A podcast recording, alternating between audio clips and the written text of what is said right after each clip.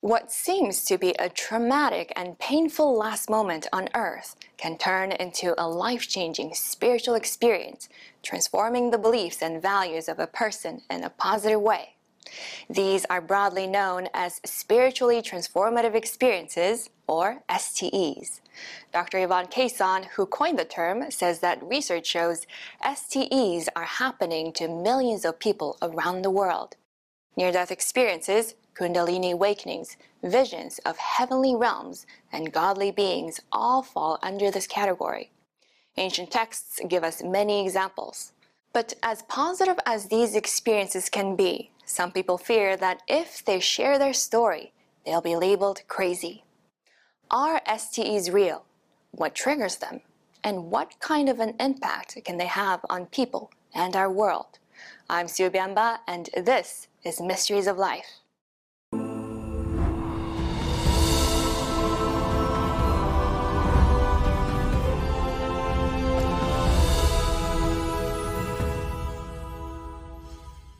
Dr. Yvonne Kason says that in 1979, she was a passenger on a small plane when it suddenly dropped several thousand feet in a matter of seconds. She was overwhelmed with fear and panic until she closed her eyes and felt herself leaving her body and had a feeling of absolute peace.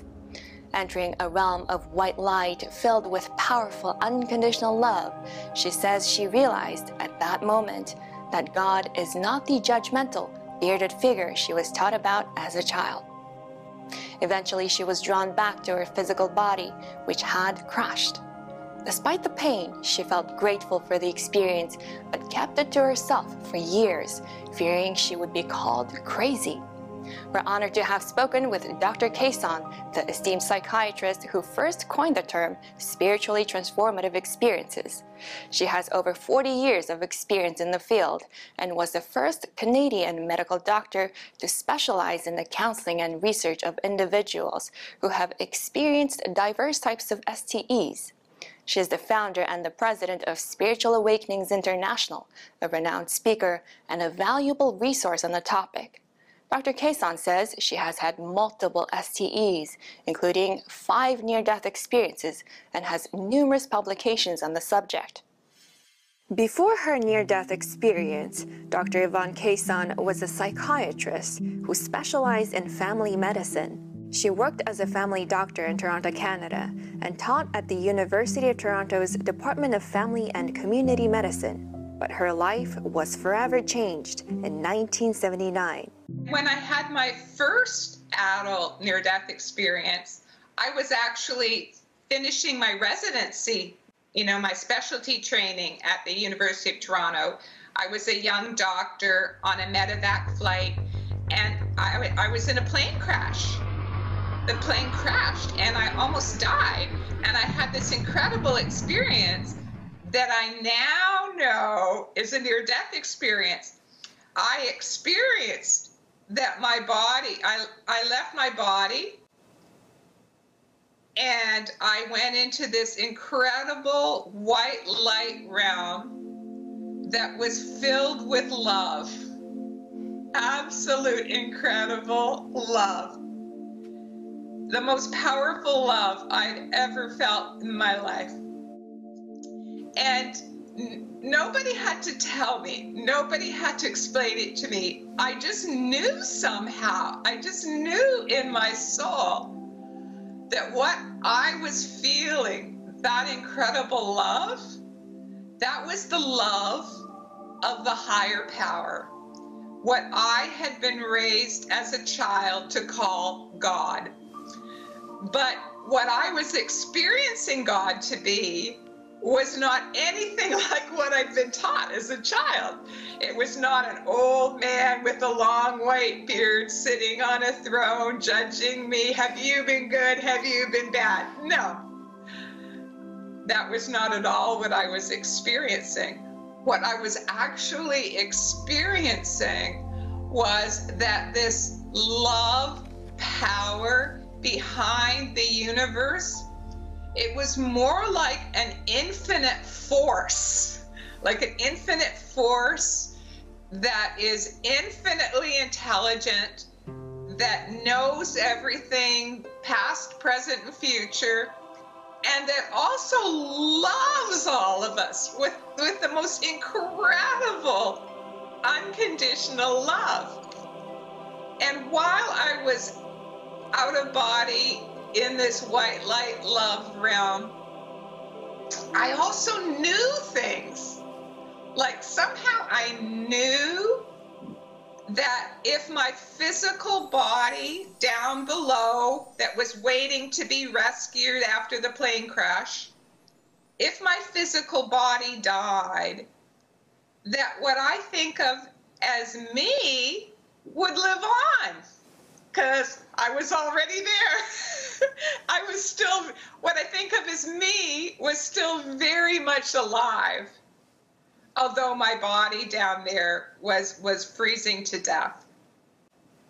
And, and this experience also somehow revealed to me a deep understanding, understanding that's very difficult to explain, but but I understood how everyone and all the world's religions are all trying to understand the same thing, but they're just coming at it from different angles. And it's like coming up a mountain from different angles.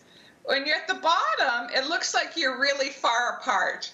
But as you're getting closer and closer to the top, it's like, oh, we're going to the same top. We're going to the same peak. It's the same one higher power that we've been striving to understand, but with different methods. And so I, I completely um, broadened my spiritual understanding after this experience. And I became no longer afraid of death because I knew I would live on. And I also had much greater understanding and compassion for people who had different spiritual views from me because I understood we're all trying to figure out the same thing. when I came back, when my body was resuscitated and I was brought back into my body, it felt like um, a genie being sucked back into a bottle. It felt like whoosh, that I was suddenly sucked back in through the top of my head and that I'd been in this big, expansive place above my body, and suddenly, whoop, I was sucked into the small confines of my body. And uh, as soon as I was back, I had, like, I knew I was back. And I remember I was saying, I'm back, I'm back, I'm going to live, I'm going to live. And probably people around me thought I was confused or something, but I wasn't confused. It really felt like I had been somewhere else and now I was back. I'd been on the other side and now I was back. I absolutely knew that the higher power was real, that there was a higher power. And whether you believed it or not didn't matter, it was still real. and what I also knew is that that higher power loves all of us, loves all of us with this tremendous, powerful, unconditional love, which was also not the way I'd been raised to think. So this was a, a, a totally new way of relating to the higher power, what I call God, in knowing that God loves us. But even more than that, I knew that the higher power loves all of us, not just some of us who are in a particular religious tradition, but loves each and every one of us. That we're all like um, like children of this one loving higher power. So it it really changed me tremendously in a spiritual way. Another thing that it changed me tremendously was that it made me lose my fear of death. Because before that, you know, I think like most people, you wonder, oh dear, what's going to happen when I die? And, and whereas now, I actually welcome it. because I know it's going to be absolutely beautiful on the other side. But you know, for many years, as I tried to find out what's even the name for what happened to me, I discovered that in medicine, really there wasn't a name. You know, that in medicine, these mm-hmm. sorts of experiences were being called a hallucination or your imagination or a sign of mental illness. And I knew this wasn't true.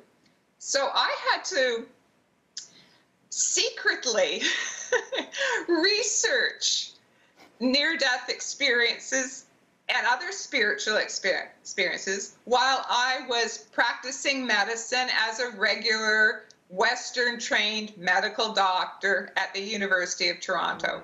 The medical field has largely dismissed NDEs as hallucinations, illusions, or other physiological or psychological phenomena associated with brain function. It was common for people who experienced near death experiences to fear being labeled crazy. Dr. Bruce Greyson, a psychiatrist and researcher in the field of NDEs, has written about the fear of stigma and how it can prevent people from sharing their experiences. In an interview with Scientific American, Greyson said, People fear being stigmatized, fear being ridiculed, fear being rejected, fear losing their jobs or their families.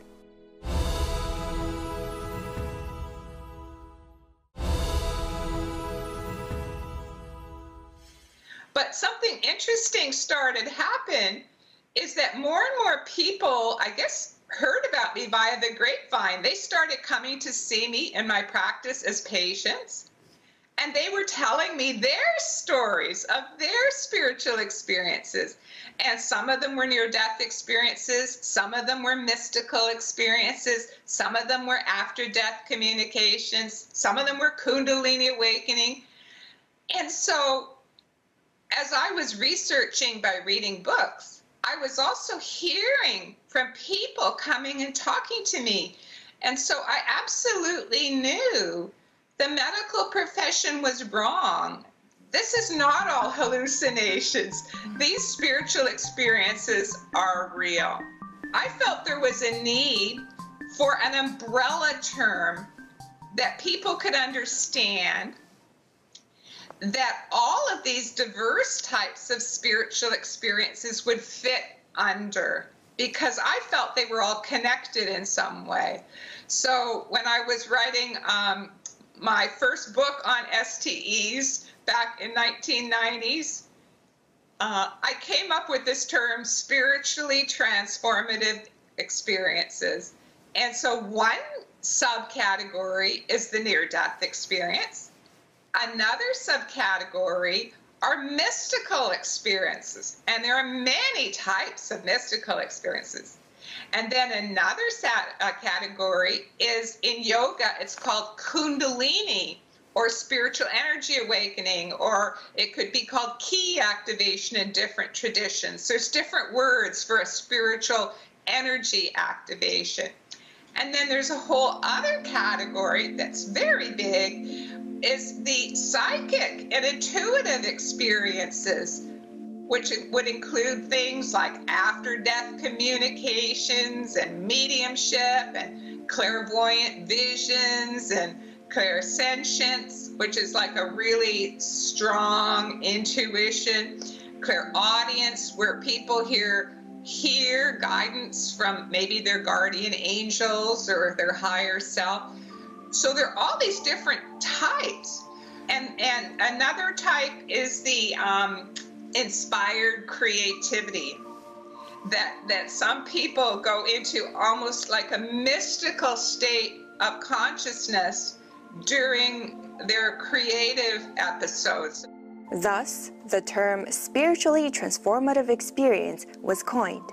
Dr. Kason has done extensive research into how spiritual experiences, such as NDEs, have long lasting transformative effects, both behavioral and physiological.